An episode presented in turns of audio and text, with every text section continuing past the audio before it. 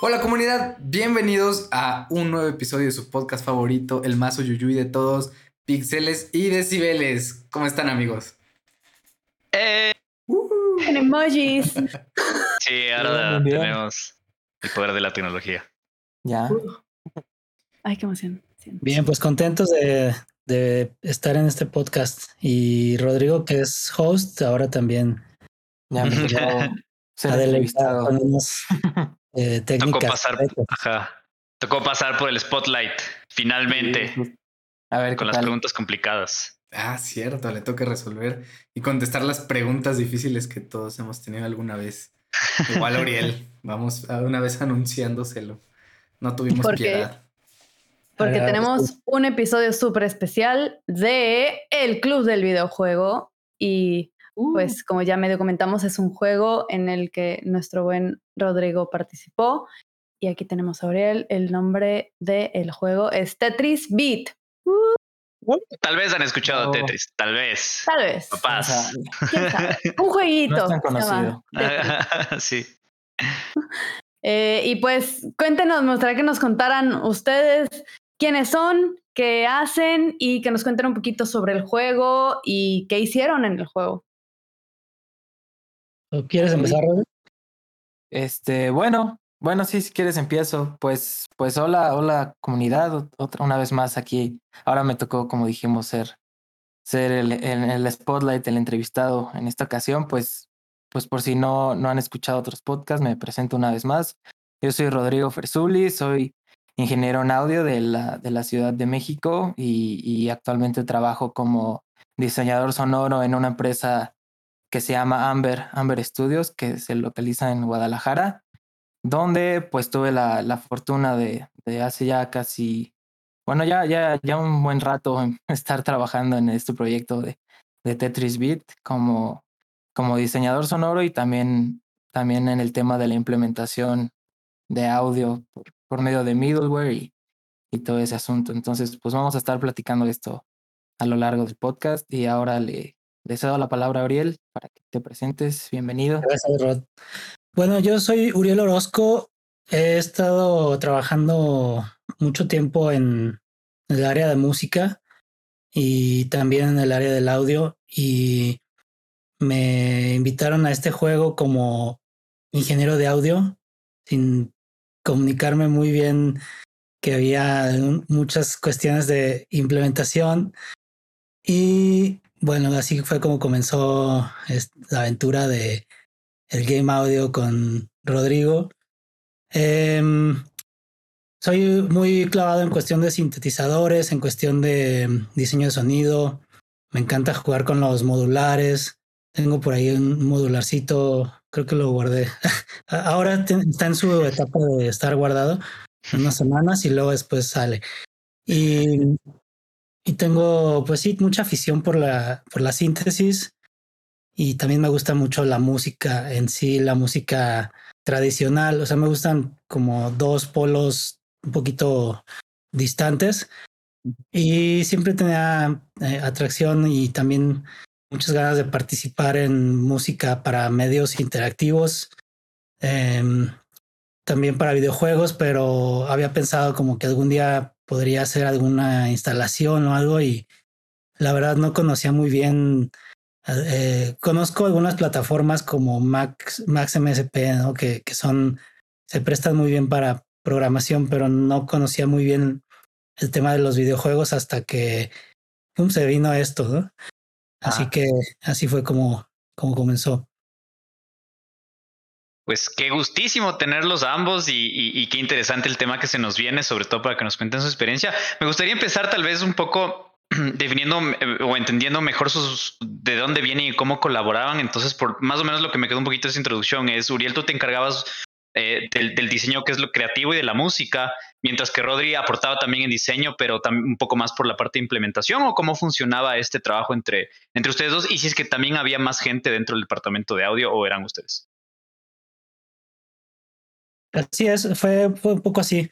Empezamos como con ese rol haciendo música, pero también recibimos música de, de otros artistas. Entonces fue como un poco al principio estar pues eh, editando, preparando materiales, preparando assets, porque no llegaba listo, sino que nos llegaba material de músicos, haz de cuenta como si nos mandaran un, track completo del compás 0 al compás 40 con fade in, fade out y con, o sea, no, no estaba nada preparado como para, como para la implementación. Entonces comenzamos haciendo, preparando estos, estos assets, pero a la vez también comencé yo haciendo algunos sonidos para lo que era el prototipo. En ese momento era como un prototipo, incluso se manejó primero F-Mode y luego después Rodri dijo, guay, se me hace que es la mejor opción, así que eh, estuvimos haciendo primero esta primera versión con,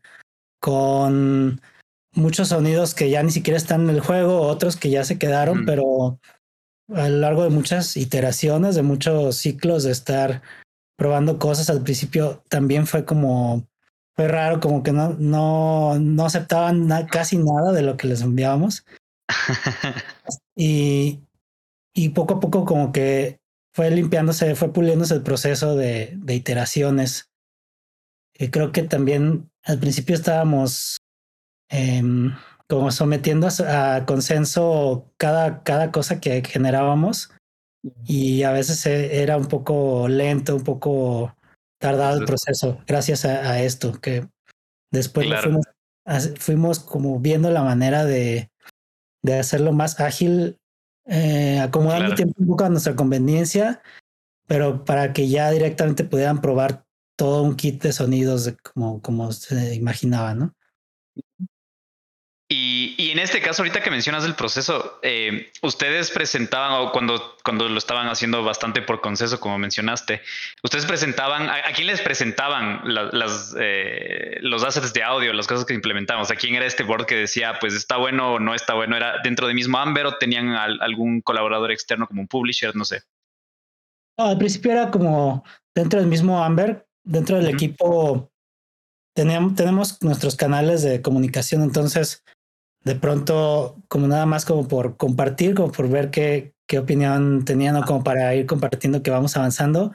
A veces soltábamos los, los assets y de repente cualquiera podía opinar, ¿no? O sea, un diseñador 3D, un, este, un diseñador de UI, etcétera. Eh, creo que estaba un poco difuso el proceso por eso, al inicio, pero también teníamos eh, la mira de los, no de los publishers, pero sí de la gente que habla con los publishers, de los ejecutivos, que al principio estaban también queriendo participar en los procesos como un poquito como como jueces o como, mm. como, dando opiniones también constructivas. Creo que creo que vale la pena compartir siempre siempre es interesante el feedback porque Puede ser que te lo dé un señor de 50 años, pero que tiene 30 haciendo videojuegos o no sé, tiene una, una opinión bastante amplia y que te puede dar referencias y te puede dar ideas muy, pues muy amplias, de, muy, de un espectro muy amplio, ¿no? Claro, no, totalmente de acuerdo. Creo que es importante siempre, ¿no? El proceso de feedback y, sobre, y, y, también es muchas veces valioso tener feedback de personas que no están directamente relacionadas al, al, audio en este caso, ¿no? Porque pueden escuchar cosas que nosotros después de estar tan clavados en, en hacer esto como que puede aportar. Pero también es verdad que puede em, entorpecer, por decir, pero, o sea, o al, alentar el proceso creativo, sobre todo cuando está muy, muy al comienzo, ¿no? Porque pues uno intenta meter las cosas, ver cómo funcionan y después seguir cambiando sobre el proceso, pero si recibes mucho feedback al inicio, pues te, te vuelve más lento, ¿no? A la larga. Eh, entonces, claro, también manejar un poco eso pero, pero interesante y creo que también es súper valioso, ¿no? Tener, tener esos procesos. Sí. Recuerdo que era mucho de, de hacer mock-ups antes de, de implementar cualquier cosa. Era que primero graba un clip de, de video de lo que estás buscando hacer o crear y luego encima de eso, pues edita audio y, y, agrégale tus ideas y eso presentarlo al equipo o a quien lo tengas que presentar. Entonces, eso, eso como dicen, pues también, también hace un poquito lento el trabajo tener que, que andar haciendo un clip o una presentación por cada cosa que quieras ir, ir agregando al juego. Claro, pero creo que está bueno, o sea, en ese caso, porque incluso, o sea, si bien él lentecia un poco al comienzo, en este ejemplo específico, tal vez te ahorra el tiempo de que, bueno, no, si es que no está bueno y les toca, o sea, trabajarlo, pues ya no, que se no lo implementaron, no tuvieron que ver esa parte, sino como que primero está ya aceptable o, o, pasable desde raíz y después ya simplemente, entonces un poco más fácil después de iterar sobre eso, ¿no? Em, digo porque tengo procesos parecidos con los clientes con los que trabajo, eso de hacer la presentación de video eh, y pues claro, al comienzo ir a grabar y después editarlo linealmente, ir a montar es como que se te hace mucho tiempo, pero después ayuda bastante porque pues, te ahorra tiempo a la larga, creo que, creo que está bueno. Sí, me parece, me parece que, que, ambos, ambos procesos son, son efectivos. En uno parece que estás editando nota por nota cada sonido como si estuvieras musicalizando una película o algo así, una animación, y en el otro estás haciendo la implementación y también probando los sonidos. Entonces, si algo no te gusta en ese momento, puedes saber, puedes acomodar algunos parámetros para que encaje más con el contexto, con los, con los demás. Sí. Pero, pero igual puede que tengas que grabar un screen rec de eso y mandarlo a, alguien, ¿no? Al público. Claro, claro. Finalmente lo es, es, más fácil que lo prueben así, me imagino. Em, sí, totalmente. Muy, muy, interesante. Creo que, creo que nos, nos faltó un poquito meter en contexto a la gente que nos está escuchando sobre, o sea, mencionamos el juego de, bueno, mencionamos el juego de Tetris Beat, pero no explicamos un poquito de qué, de qué va esta nueva versión de Tetris, que es, bueno, únicamente está disponible en la plataforma de, de Apple Arcade. Entonces el cliente pues Apple y, y, su nuevo, bueno, no nuevo, ya tiene unos años, pero toda esta plataforma y su propuesta de entrarle al, al, a la industria de los videojuegos. Entonces exclusivo para los dispositivos de Apple y se trata principalmente pues de una, una versión del Tetris que, que todo, todo el mundo conoce, supongo, pero con un con un pequeño cambio de que todos los movimientos que tengas que hacer o la mayoría de los movimientos que tengas que hacer tienen que estar al ritmo de seguir el ritmo de la música que estás escuchando en ese momento o en ese juego. Entonces, pues sí fue un, un reto interesante trabajar en este proyecto que es algo tan clásico como lo es el Tetris que, que conocemos, pero ahora con, con un cambio musical, ¿saben? No sé si Uriel agregar otra cosita de... Ah, para meter en contexto a los que escuchan. Sí, pues es una especie de combinación entre Tetris y juego de ritmo, aunque un poco con estilo libre. no tienes que seguir un patrón específico, un patrón fijo. Tienes que nada más encargarte de como de entrar en un ritmo, en un clap, clap, clap. O sea, es el propósito un poco de este juego es hacer que el, el usuario se mete en un flow en el que está haciendo un movimiento cada bit.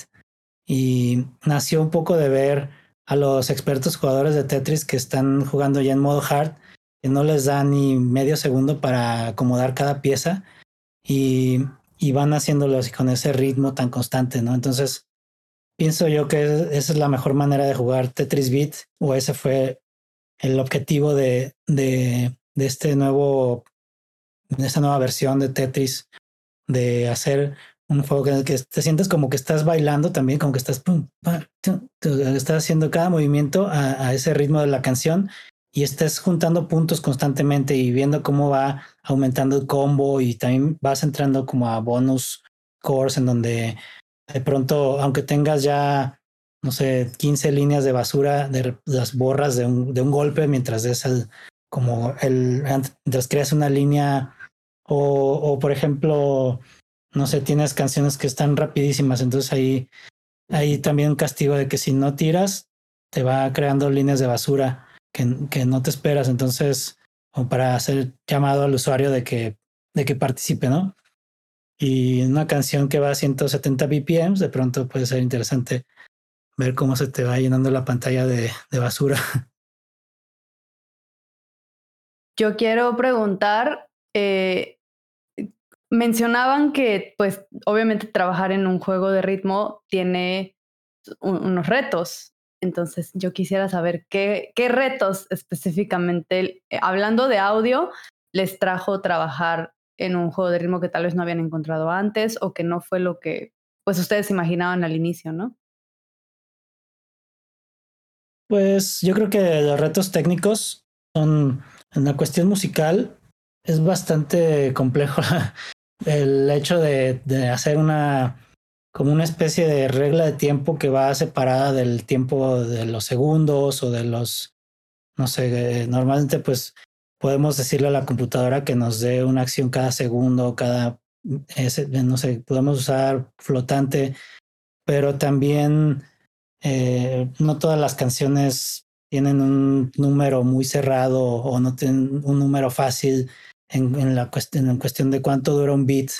No hay un beat que puede durar punto 939 o cosas así que, que de pronto con, con los developers era complicado al inicio donde no se, se plantearon como, había como dos versiones, según recuerdo, salía un build sin F-Mode o, bueno, en sus inicios todavía había, se jugaba con F-Mode con la idea de ver cuál eh, middleware iba, íbamos a usar y había un build que salía sin nada de F-Mode, o sea, como todo hecho con un sistema, un manager que los programadores hicieron. Entonces, ellos para poder detectar el bit, no sé, a veces teníamos un bit muy exacto y de repente se iba perdiendo conforme ibas avanzando en la canción. Entonces se dieron cuenta de que, pues, esta cuestión de que los tiempos musicales no son tan números tan cerrados eso complicó un poco el, tema y al momento de, de iniciar con, con, creo que fue hasta que se usó Wise que pudieron tener un, un callback de, de bit, cada bit, y pudieron hacer ya otras cuestiones como por ejemplo, ya jugábamos más con, ah, bueno, vamos a hacer un, un reto en el que el segundo bit sea el efectivo y los demás cuentan como negativos. Y ya fuimos probando diferentes combinaciones pero ya, ya no teníamos el problema de tener que hacer cuentas y hacer eh, un grid especial para, para el tempo, ¿no? Sí. sí. Y, y toma en cuenta que son muchísimas canciones y cada una en su en su BPM distinto, entonces programar eso para todas las canciones y que no se desajuste y que vaya todo sincronizado, pues iba a ser un relajo, entonces también por eso se usó sobre todo por el uso del middleware, que, que como dice Uriel, los callbacks son, son una bendición que ayudan mucho al, al, equipo y, y, y, al juego, en, al juego al fin y al cabo.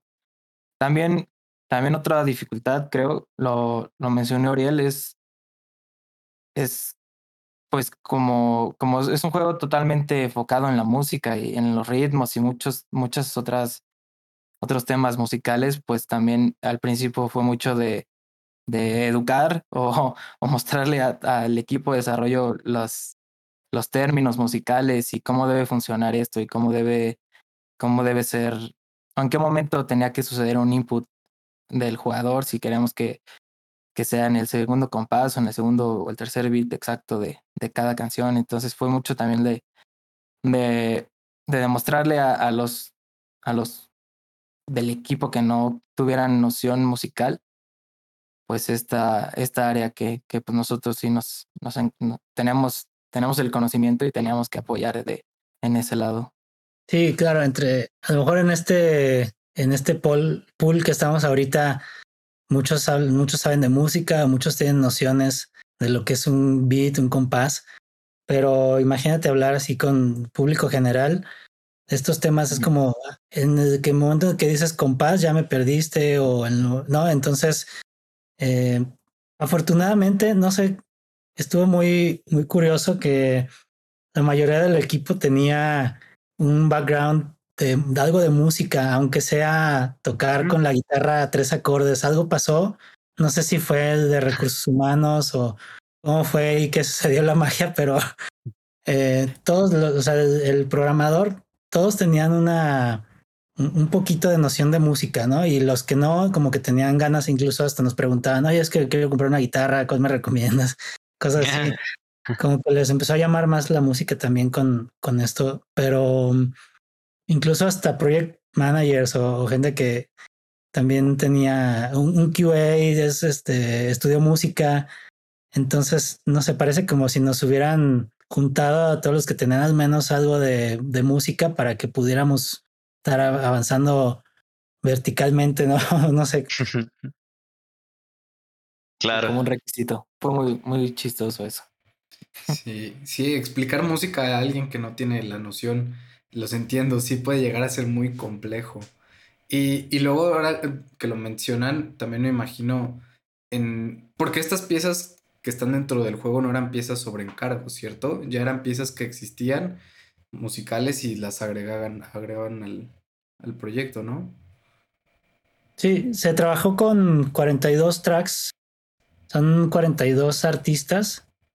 Eh, creo que todos tienen en común estar localizados en la zona de Los Ángeles, o al menos una pequeña investigación que teníamos de, lugar de, de procedencia y además de que el, editor de música, había una persona que no trabaja directamente en el equipo de desarrollo, pero era un editor de música, me quedaba muy claro porque un tipo que trabaja desde un estudio en, igual en Los Ángeles o en la zona de Los Ángeles y con él veíamos todo lo necesario con los stems.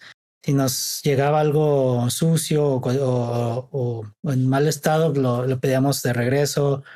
Eh, tuvimos algunos cambios que, que pedimos y, y, todo lo veíamos con esta persona, pero era como nuestro punto de contacto con los, con los artistas. Nunca, nunca trabajamos nada con los artistas directamente.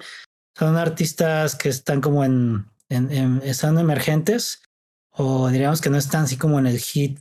No, no son tan conocidos, pero tienen muy buen nivel de producción. Digamos que de todo el material que teníamos había un de, de, de regular bueno a excelente. O sea, algunos por ahí, algunos tracks, tuvimos que, nos tomamos la atribución de meterle mano a la, a la mezcla, hacer un poquito de, de limpieza, pero, pero la mayoría estaban muy buenos y, y, hay unos que están incluso demasiado buenos que los pudimos haber dejado tal cual los vale. que nos mandaban. Y nos mandaban, por ejemplo, no sé, algunos nos mandaban seis stems, otros nos mandaban 40, ¿no? por ahí. Pero bueno, estuvimos jugando con, con ese material y también, bueno, no, no, no me quedé con las ganas de meter música mía y al final la canción que tenía para la pantalla del splash screen me pidieron que hiciera una versión long y ya con eso ya tengo también una, una rola dentro del, del juego y y, y, pues nada, quiero ver qué onda en Europa. Con Eso, felicidades. Sí, remix oficial de Tetris. Para los que no nos estén viendo en video y solo estén escuchando el Spotify, se están perdiendo los iconitos. Véanos ahora en YouTube. ahora y siempre en YouTube. um, me parece súper, súper eh, importante también recalcar que trabajar con 42 pistas externas debe haber sido todo un reto, ¿no? Así súper, súper eh, complicado y, y, todo, ¿no? Desde el tema de, de, de, desde recibir los assets o la producción y después tener que editarlos si es que o, o mandarlos a que se editen de nuevo, después implementarlos, probarlos, etcétera, etcétera. Dicen que empezaste, que empezaron con NetMod y, y terminaron decidiendo Wise. Eh, ¿Por qué la decisión de Y sobre Fmod? ¿Ustedes eh, se dedicaron a programar algo, algunos de los calls del middleware o, o, y por eso lo decidieron o fue un tema de, de, gusto? No sé, un poquito más sobre esa decisión que nos puedan contar. Pues a ver, Rodrigo, no sé si tú quieras decir por qué Fmod, pues, ¿cuál le faltó Fmod para? Pues bueno, para los que saben de, de implementación y de middleware, el sistema de Fmod es, es muy similar a un, a un DO y eso se nos hizo un, un, plus al principio porque iba a ser más fácil de que quizás el equipo o alguien que haya del equipo que haya tenido experiencia de, de musical, como lo mencionamos, podía familiarizarse más con un sistema como Fmod y, y pues era más fácil mostrarlo y, y enseñar los funcionamientos y cómo funciona esto y se ve ahí eh, los diferentes stems justo de, de las canciones, las transiciones, etcétera. Pero, pero bueno, al, al, final, ya cuando íbamos a, cuando estábamos hablando de, de licenciamientos y de licencias, pudimos, surgió la idea de que quizás Wise también era una opción viable y que, y no recuerdo si al final iba a salir más barato o, o similar que, Fmod, entonces pues si iba a salir muy, muy parecido, mejor un engine más poderoso o que quizás no iba a necesitar tanto trabajo de programación de nuestro lado, iba a ser Wise. Entonces al final se hizo esta transición de, de utilizar Fmod y pasar todo lo que ya habíamos trabajado, que no fue tanto, pero sí ya teníamos varias cositas ya, varios sistemas ya hechos dentro de Fmod. Tuvimos que, que pasarlo a, los sistemas de Wise y, y, también los callbacks que tiene Wise para manejar, para mandar información a, al engine de, de del BPM y otra información que maneja de, del Music Hierarchy. Fue muy importante y creo que fue un, una, una buena decisión irnos por ese lado. Y pues sí, básicamente creo que, creo que esa fue como la historia de, de por qué nos decidimos al final irnos por Wise. Yo tengo, tengo duda. Dices que al final iba a salir igual. ¿Qué se tomó en cuenta? Digo, una de las preguntas que tenemos muy comúnmente aquí en, en el Discord es ¿cuál uso? ¿O cuál aprendo? ¿Fmod o Wise? Y dices, dices que iba a salir más o menos igual, pero entonces, ¿qué se tomó en cuenta? ¿Era por número de assets? ¿Era por en qué plataformas iba a salir? ¿Por el tamaño del juego? O sea, bueno, si te acuerdas, porque me imagino que fue hace rato y no sé. Creo que estuvimos revisando a mucha conciencia los números para que, para que el publisher no se asustara o no sé, no, no, no saliera como un costo que no estaba pensado. Y al final era, era muy similar el precio para el presupuesto que tiene el proyecto, pero no me queda duda que Wise tiene mucha, mucha más capacidad o tiene algunas cuestiones que F-Mode no tenía o, o por lo menos era como más fácil para nuestro juego en específico usar WWise.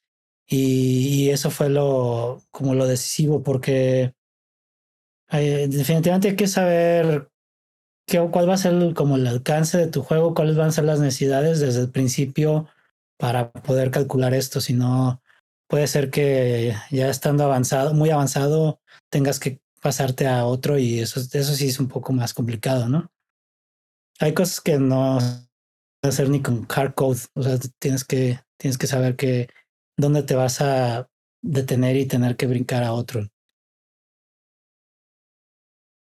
Sí, claro, es mejor desde el inicio tener ya uno definido porque si no, pues los sistemas ya no te sirven o tienes que volver a hacerlo o como, pues como dices, no tienes que migrar todo de uno a otro, pues es un, es un rollo que nadie quiere hacer. Este, y sí. tenía yo, mi última duda fue, ¿ustedes dos tenían experiencia en Wise o lo decidieron y dijeron, órale, vamos aquí a aprender cómo se hace? No, pues se me hace que Rodrigo ya, Rodrigo es el que desechó todo el curso de Wise porque estaba como, ah, sí, esto lo podemos resolver así, o sea, y yo fui aprendiendo con, con los días, o sea, tuve que, llegó un momento en el que quería personalizar quería hacer una mezcla, quería hacer algunas cosas que se me ocurrían y bajé todo el proyecto y bajé el Wise y, y pues ya sobre la marcha.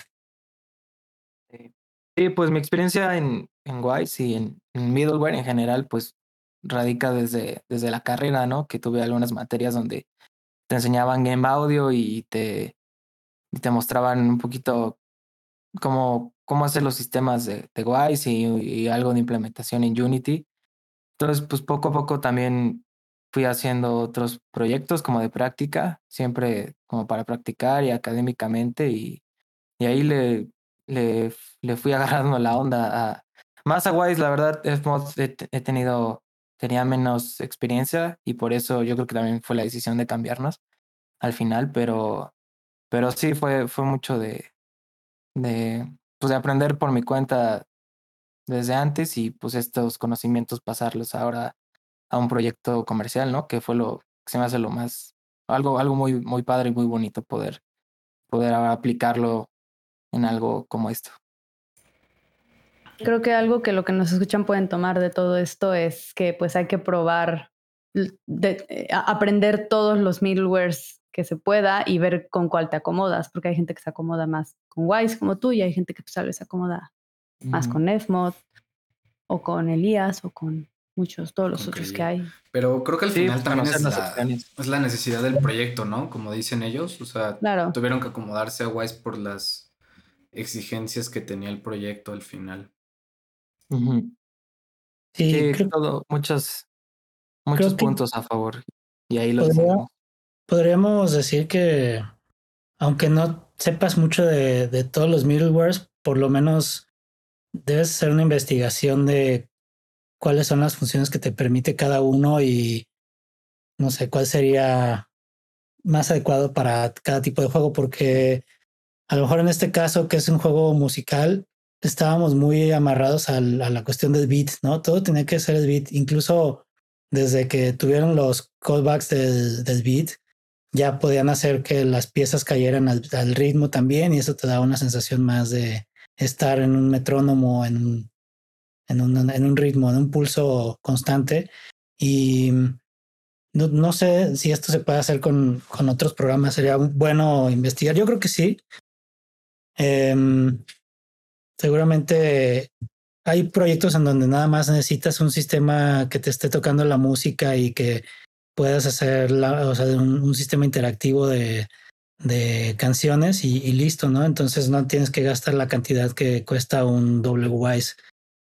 O, o por ejemplo, mm, no sé, un, tipo de juego RPG, tal vez, em, tal vez con que reproduzcas algunos sonidos y puedes tener una música de fondo y es más como de, de texto, no sé. No sé, bueno, creo que sí depende De, de, la necesidad del proyecto, porque como en Tetris necesitas manejar combos y manejar interacciones que van sucediendo por la música, creo que sí, eh, Wise se puede acoplar muy bien a esto. Eh, Majo y yo trabajamos en un proyecto en el que la música y el ritmo también eran importantes, pero nosotros lo manejamos por, eh, bueno, con Fmod pero es completamente diferente, ¿no? Aquí el movimiento del personaje era lo que hacía que este, pues la música cayera como en el beat, en el, en el tempo, pero no habían como combos ni nada, simplemente si no caías en el beat era como el error y ya, aquí pues sí, aparte de que hay error y todo, hay combos, hay demás interacciones que también hacen que pues sea más específico y más detallada la parte de la integración, ¿no? Sí, sí, totalmente. Ok. Pues, ¿qué creen? Ya me voy a ir a la parte de los sound effects. Quiero saber del sound design de este proyecto, por favor. Porque ya lo mencionamos mucho. Tetris es una IP, eh, pues ya muy, muy importante a lo largo de la historia de los videojuegos.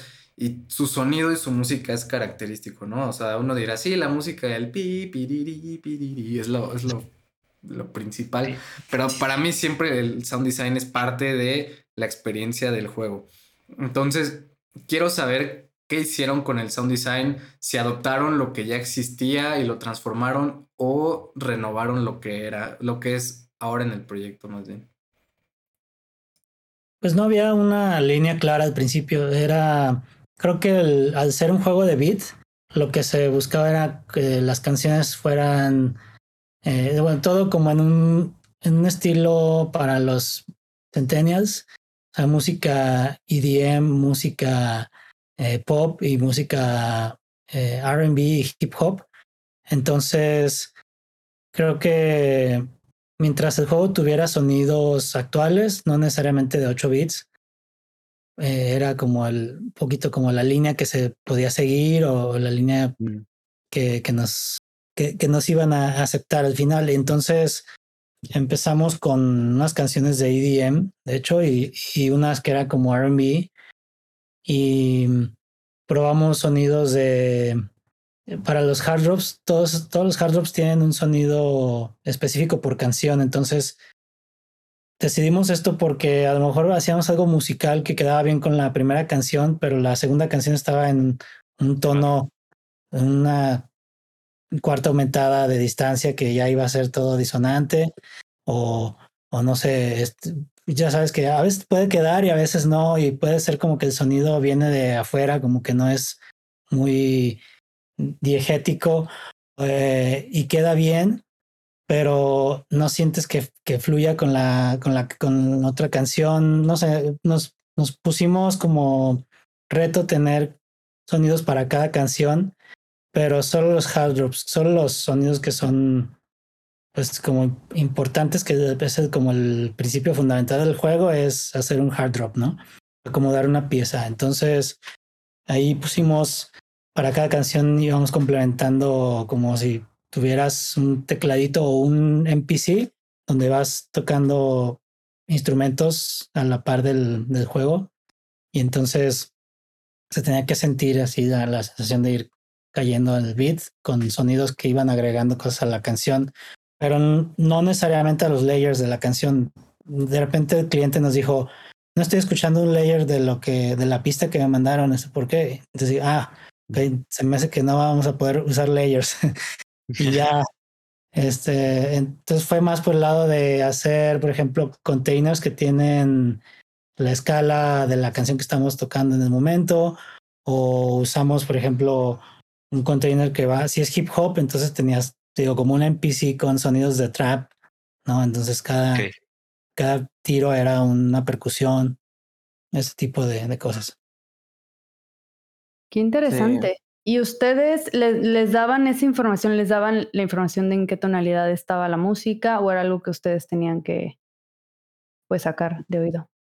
No, todo lo, lo bajábamos, por ejemplo, digo, lo podemos sacar de oído, pero hay unas creo que nos ayudamos de una página, ¿no? Que ni siquiera tenemos, pudimos haber pedido una licencia de mix, mix, ¿cómo se llama? Mixing Key pero como que le dijimos, no, para, para esto, en todo caso, si hay duda, checamos de oído y no pasa nada. Entonces bajamos una página ahí rápida de internet.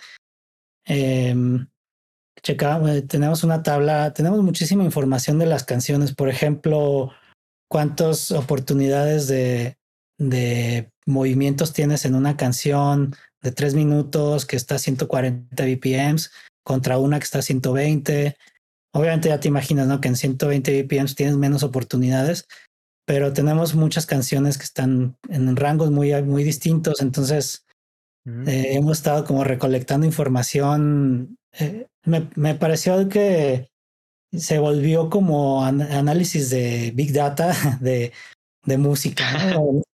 Como de como que tenemos cada cada dato, cada metadato de la canción en una tabla donde podemos usarla para el juego. yo creo que uno de los retos más grandes sobre el sound design de, de Tetris Beat fue darle una característica sonora a cada canción y a cada nivel, porque dentro del juego no es como de que es un mismo nivel, es un mismo background y, y nada más es la música sonando detrás y, y los mismos sound effects siempre. Cada nivel y cada artista cada canción tiene su propio, su propio background, como sus propias figuras, propias transiciones, cosas, cosas que son muy características de los artistas. También dentro de nuestros datos fue una, una investigación del artista y como lo habían dicho, de dónde viene, qué le gusta, eh, pues su estilo, su, hasta sus redes sociales, ¿no? Y todo esto. Entonces de ahí, de ahí los artistas visuales se basaban mucho para, para poder hacer el nivel concreto de este artista y pues también al final nos servía a nosotros para darnos una característica de, de cómo el sonido podría funcionar dentro de su canción y, y un poquito saber lo que le gusta y, cómo escuchar otro, otro tipo de, de música del mismo artista para saber qué tipo de sonidos podían funcionar dentro de, los, dentro de las acciones de ese nivel. Y, y, no solo del nivel, sino también están, están divididos por secciones, entonces en los primeros 30 segundos los hard drops suenan de una forma y ya cuando entras al verso suenan de otra forma y luego en el build up de otra forma y en el, en el coro y así va. Es como toda una, una experiencia musical, la verdad, y eso se me hizo al, mismo tiempo que muy, muy desafiante, también muy, muy interesante y creo que fue un trabajo importante el de que todo, todo tenga sentido para cada artista y pues estamos hablando de cuarenta y tantos artistas únicos. Wow. O sea, no me imagino entonces el número de assets de sound effects nada más para una canción, ¿no? Debe de ir variar entre 20, 40, 50, ¿no? Qué cañón. Creo que también, obviamente tienes posibilidades de agregar los que tú quieras, pero también tienes que ponerte un, un límite eh, como de resolver con, con menos para que no se vuelva una super tarea para tus hombros, ¿no? Y de hecho, ah, no, dale, dale, dale, Rodrigo. No, nada más me iba a ir ahora un poquito del lado del, del UI para los sonidos más genéricos, que, que eso sí claramente se van a repetir siempre y no, no dependen de, del nivel.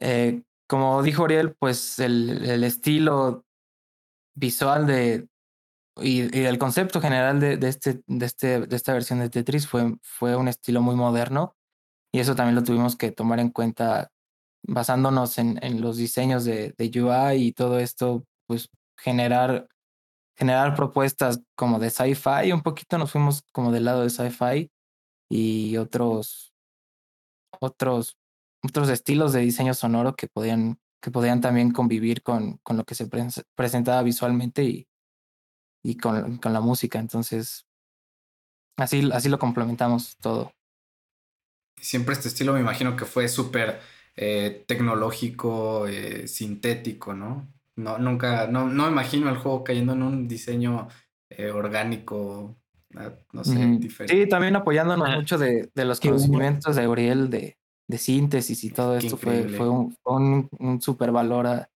a lo que el, el, juego es ahora y pues de ahí, de ahí partimos para hacer también gran parte del diseño sonoro. Sí, el juego tiene un look como futurista, como de interfaces en el espacio. Y, y luego fue evolucionando. Cuando lo sacaron, de repente ya tenía como bordes de metal y, y no sé, fue cambiando, pero siempre había un fondo púrpura con brillos, con, eh, con un, como una especie de sol o como agujero negro que están apareciendo bloques. No sé, también un trabajo, un de Braille que hizo ahí el artista, este, technical artist, que como dos, dos días antes agregó esta pantalla. Y, y creo que al final todo marida bien con los sonidos de sci-fi. Entonces, afortunadamente no tuvimos que movernos mucho. Eh, sí se probaron algunos sonidos tipo esquimórfico o no sé cómo se, cómo se puede, como tal cual de juegos de mesa, de piezas, pero al final terminó todo un poquito espacial y todo como un poquito en un, en un hall, todo tiene un reverb. Digo, no, no me refiero a que las canciones también lo tengan, pero sí muchos sonidos tienen una especie de hall, como que ocurre todo en una arena espacial o en una especie de bodega grande. Y, y los sonidos, sí, muchos sonidos tienen, son chirps y beeps y, y este sushes y sonidos clásicos. Los clásicos. ahorita que mencionan esta cantidad de assets y todo, yo les quería preguntar un poquito sobre el tema de, de la optimización, porque finalmente el juego estaba eh, pensado para salir en móvil, en, en, en plataforma iOS. Y, y, si es que esto representó que ustedes tenían un límite de las cosas que podían hacer, es decir, como que no pongan 900 stems para cada tema, o sea, para poder transicionar o, limitar la cantidad de efectos, si es que tuvieron alguna vez alguna limitación por el hecho de que iban a salir a una plataforma móvil. Eh, pues el juego pesa en sí como uno y medio gigas, pero en móvil se, se optimizó para que pesara la mitad. Y desde los settings de, de, de, de Wise se pudo pues se puede hacer muy fácil una prueba, ¿no? Y si llegamos, por ejemplo, creo que, ah, no sé si ya son datos súper específicos, pero ya están en mono algunos sonidos, o sea, sí tienes que como que llegar a tomar decisiones y, y se pudo reducir bastante, ¿no? Y también el tema de los soundbanks en algún momento se tuvo que tocar con los programadores para que se pudieran cargar los soundbanks por separado. De todos modos, los soundbanks te, te ayudan para, para la RAM, pero no para el tamaño del, del juego. Claro. Eh, entonces, sí, no, creo, creo que siempre estuvimos tratando de tener número limitado de, de sonidos. En, en una canción yo creo que habrá máximo unos, como dices, unos 40, pero es la que más tiene, ¿no? Pero hay unas que tienen 10. En una hasta probé usar un cinte de, de, de WWise y, y funcionó. Entonces, es probable que pudiéramos hacer todavía un poco más, una capa más de optimización, pero hasta el momento no nos, no nos dijeron, no, nunca nos pasó esto de que te dicen, tienes presupuesto de tantos megas, porque se supone que hay, ocasiones que te dicen, tienes menos de 100 megas, lo cual me parece, lo cual me parece imposible o increíble, pero, bueno, increíble, pero no imposible, ¿no? Se, se pudiera hacer. Claro. Sí, un, un, gran plus que teníamos en Tetris Beat, pues al ser un juego de ritmo, pues lo, lo primordial y lo, el enfoque principal pues es la música y, y, todo el, el, aspecto sonoro, ¿no? Entonces, por eso mismo yo creo que no nos, no nos eh, limitaron tanto dentro del aspecto de, de los assets y de, de, la, de, de, lo que pesan en conjunto todo, todo nuestro trabajo, porque pues tiene que sonar bien, ya al fin y al cabo es, estamos hablando del trabajo de, de un buen, de un de un montón de artistas que, pues, que buscan que su, que su música sea representada de la mejor forma, entonces no podíamos eh, poner a la mitad todos los archivos porque pues iba a sonar mal el trabajo de, de ellos y yo creo que eso no, no, es lo que ni ellos quieren ni nosotros buscábamos. Y, pues sí, como dice hubo, hubo, mucho trabajo detrás de la optimización, no, no solo para móviles, sino también el juego funciona en Mac y en, en TV OS. Entonces, también otro, otro plus de, de usar Wise es que desde Wise, desde el apartado ahí de optimización y tú puedes indicar que qué tanto se van a comprimir los archivos dependiendo la plataforma a la que vayas a exportar. Móviles, bueno, iOS obviamente es la más, la más limitada y ahí sí hicimos varias, un poquito, un poquito el bajito ahí la compre bueno, alta la compresión de los archivos y pues cada vez menos compresión dependiendo si es tvOS o macOS. Y, y pues sí, básicamente eso. Y los soundbanks, como, como mencionó, mucho de, de si ahorita estás en el menú, pues no necesitas los sonidos que todos los hard drops claro.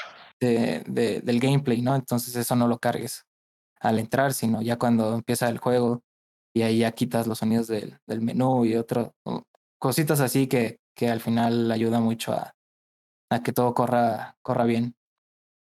Claro. Y, y, un poquito en el tema de lo que de lo que fue la implementación y de fue el engine que usaron, creo que ya lo mencionaron, que, que fue Unity. Eh, tal vez una pregunta más para ti, Rodri.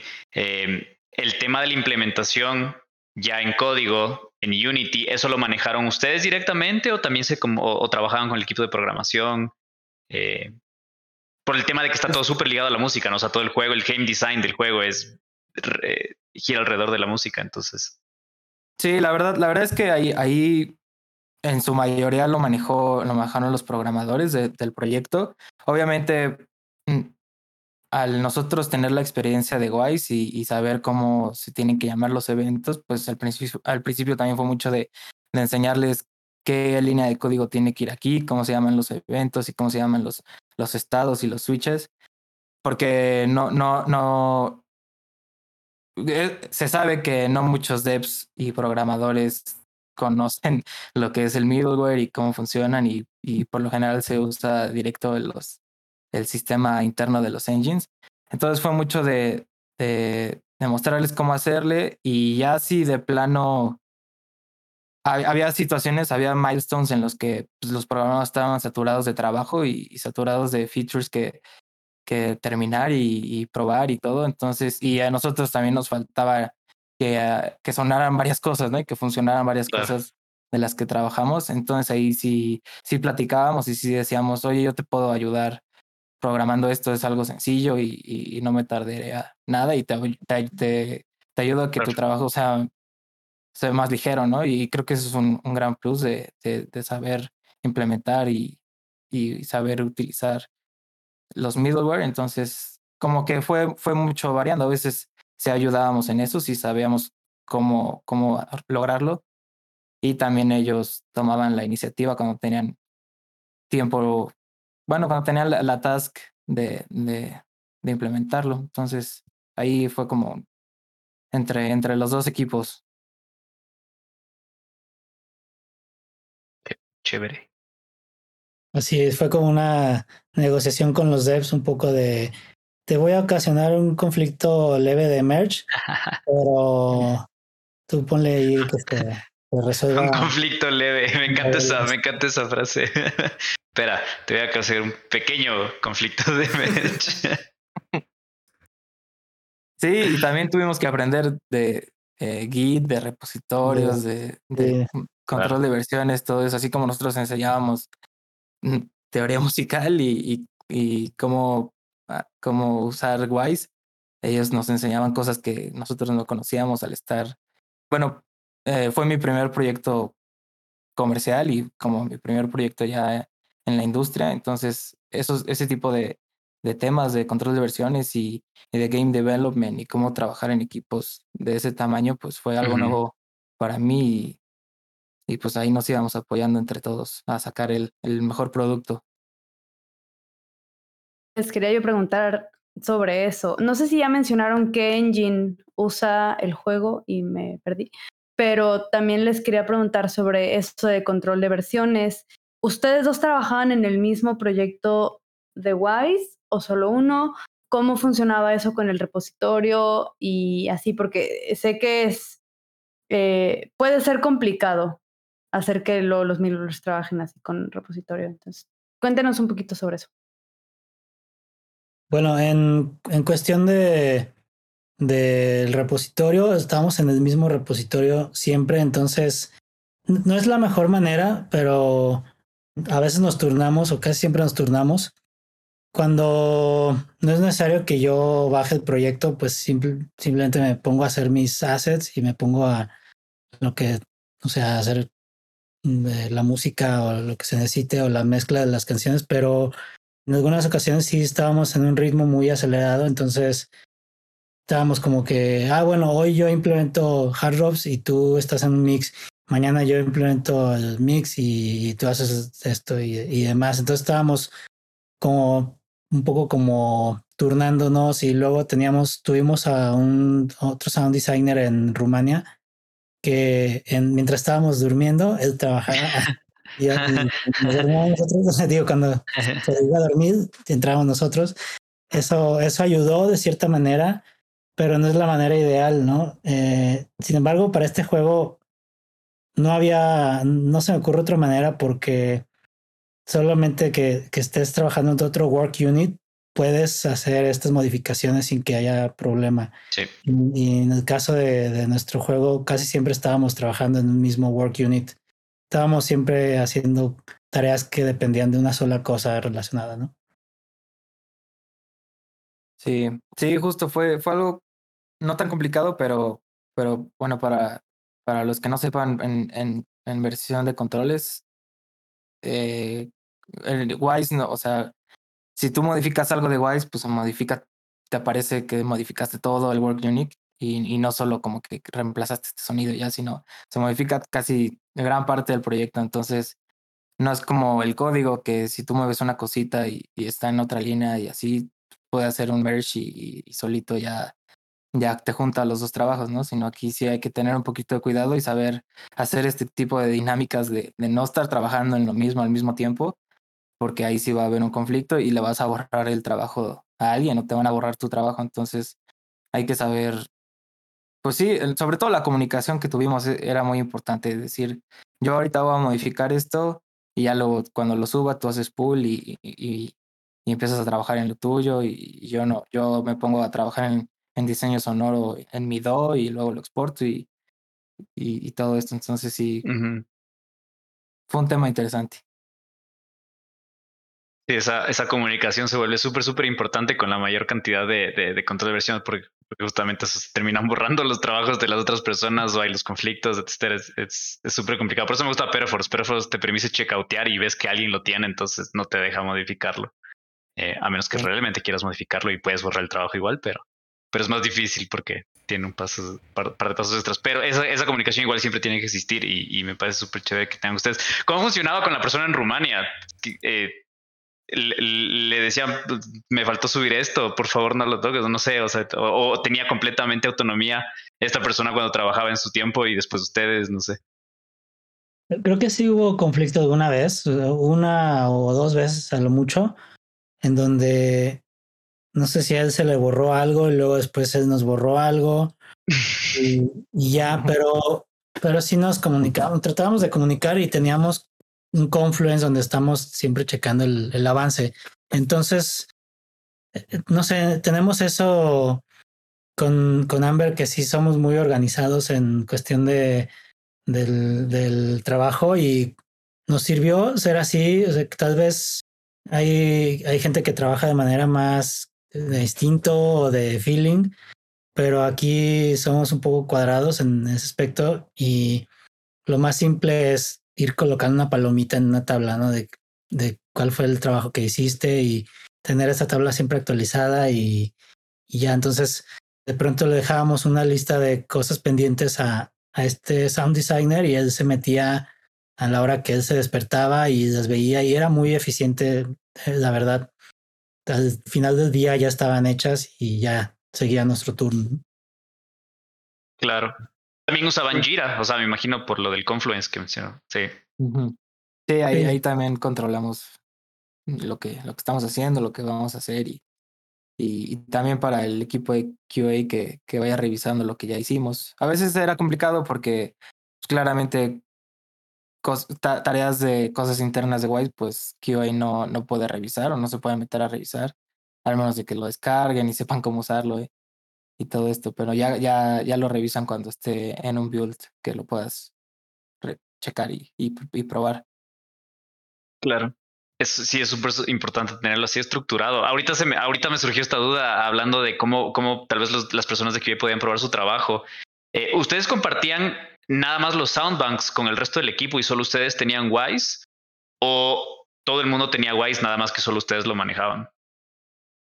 Tengo entendido que algunos programadores tienen Wise, pero no se meten mucho y, y a veces nos preguntan como, a, a, ver, explícame aquí cómo, cómo puedo bajar los soundbanks o cómo puedo mm. conectar WWise a, a, Unity o etcétera. Pero, pero no, en realidad subimos, subimos los soundbanks y entonces al momento de hacer el merge, en teoría deberían de poder los QAs, ellos sí se meten al editor, entonces deben ellos de poder tener los soundbanks actualizados. Claro.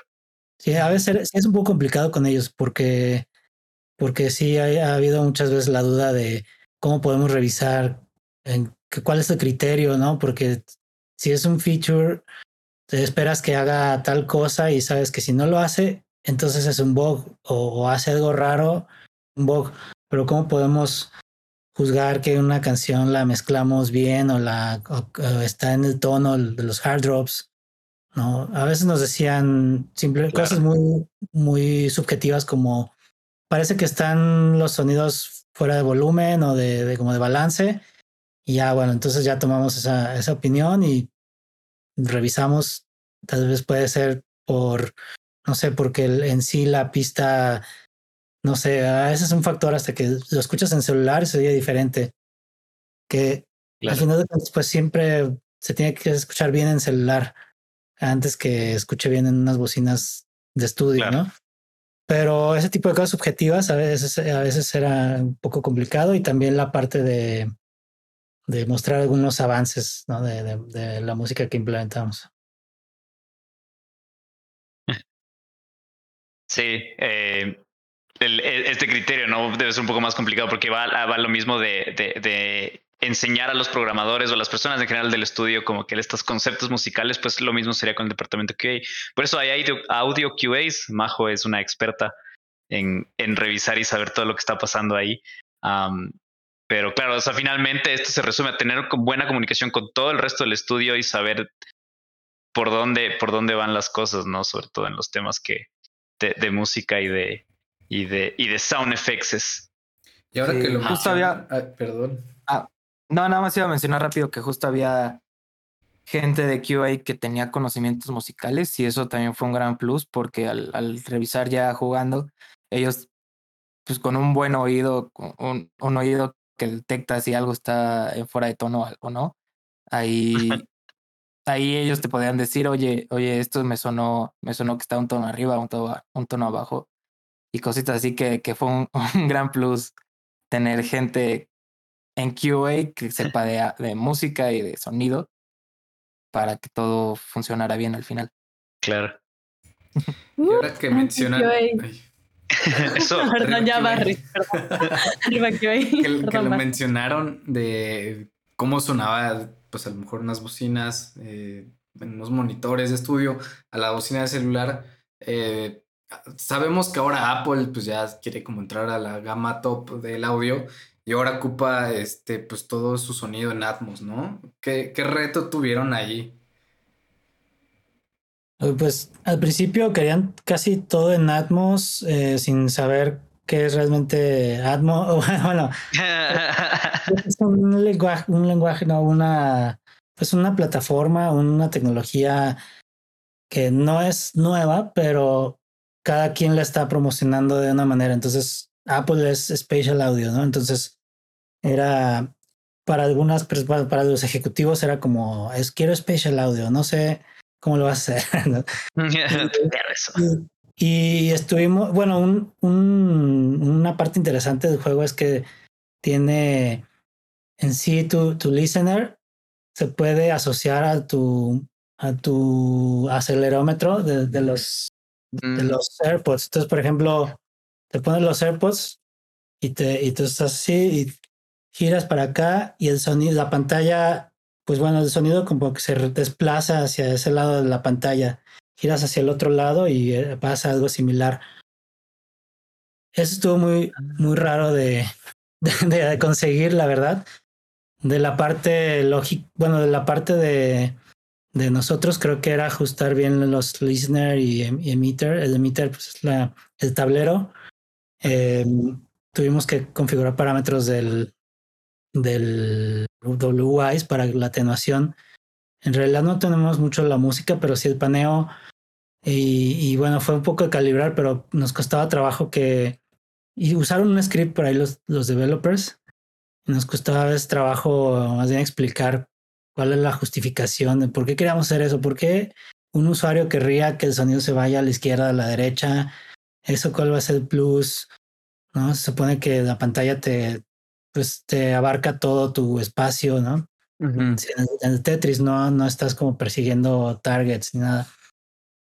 Y luego después empezamos a probar con los con, con archivos de Ambix importados a WWise y WWise en sí los, los lee. Hicimos varias pruebas porque mm, sí hay documentación, pero, pero bueno, hicimos también algunas pruebas, e incluso al principio ni siquiera estábamos usando Ambix, usábamos tracks en estéreo, pero paneados con la automatización del, de, de WWise.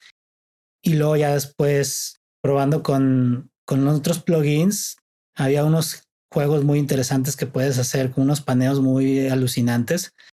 Y eh, importamos archivos Ambix en WWise y entonces ya probamos a ver cuál era el como el formato adecuado porque te da, ves que tienes Fuma, Ambix y tienes como de primer orden, segundo orden, tercer orden. Y, entonces había uno que se llama, ah, no sé si se llama como indefinido o se llama algo así como, no me acuerdo bien cuál es el nombre, pero ese es el que nos funcionó. O sea, tuvimos que hacer también como una calibración porque yo exportaba desde, desde Ableton Live un, con un plugin, o sea, porque Ableton Live nativo no, no soporta poco.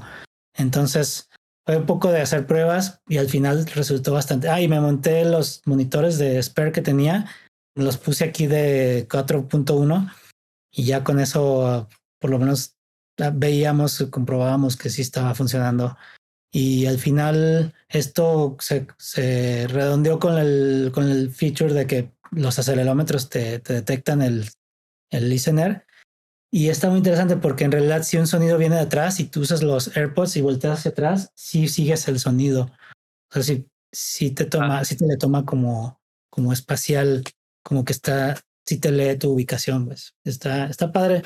Aunque sea un juego muy simple, muy casual, tiene estos detallitos. Yo, Eh, ah, ya- perdón, ya que estamos hablando del... Ay, escuché doble. Ya no.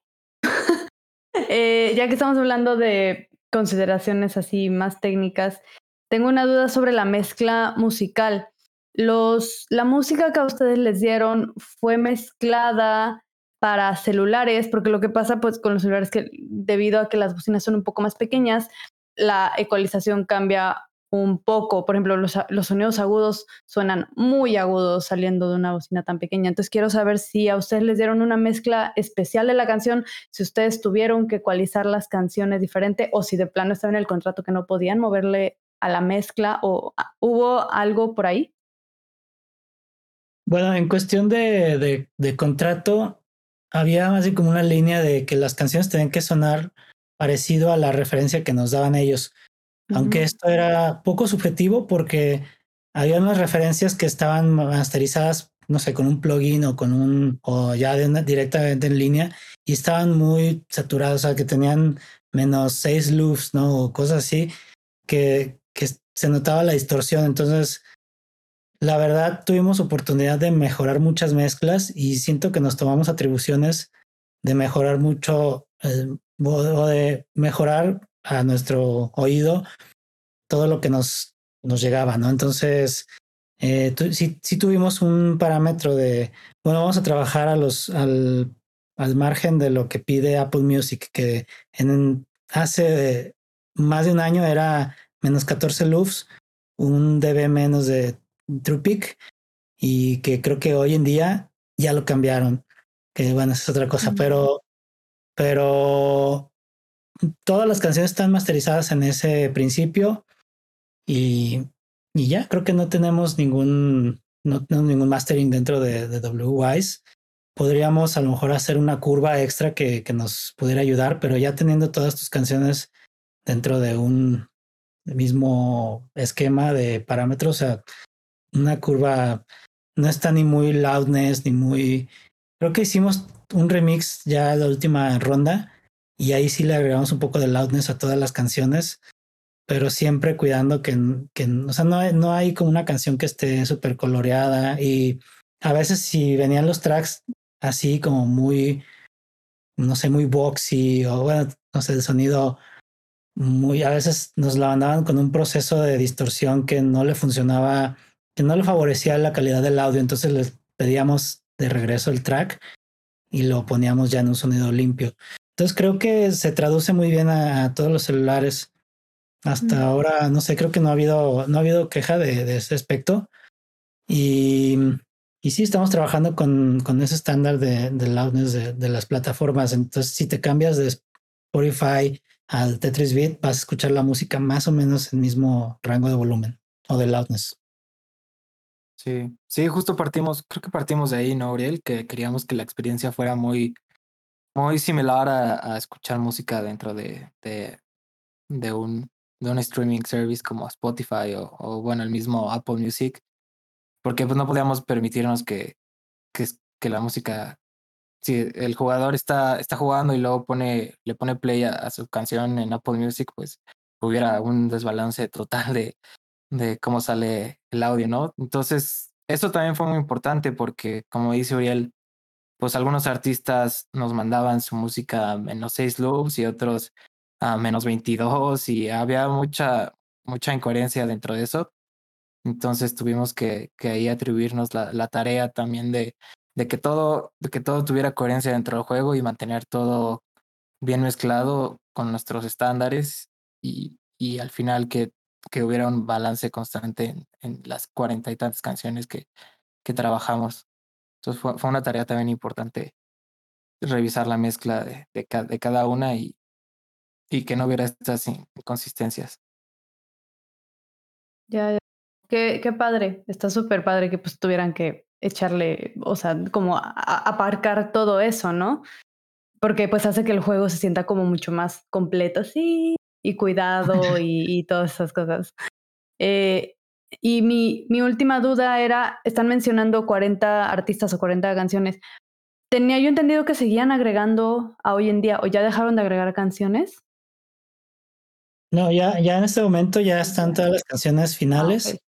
y son, al final ya quedaron 43. creo que mi última, creo, creo que fue la mía, no me acuerdo bien. Pues, pero, pero sí fuimos, eh, fuimos agregando, estábamos en, en un ritmo en el que cada mes que salía un update se agregaban cuatro canciones. Primero salimos con 20 22, creo, o 20, no me acuerdo bien, y ya después fuimos sacando cuatro canciones cada, cada nuevo update. Y más o menos nos tardamos, eh, no sé, un año. No sé si este Sí, más o menos un año. era importante. Salió, el juego salió en agosto del año pasado y, y, pues hace poquito fue el, fue el último update con, con nuevas canciones. Entonces, alrededor de un año que Más el en- tiempo de previo de, de desarrollo, ¿no? De- del juego en sí, del, del sistema. Sí.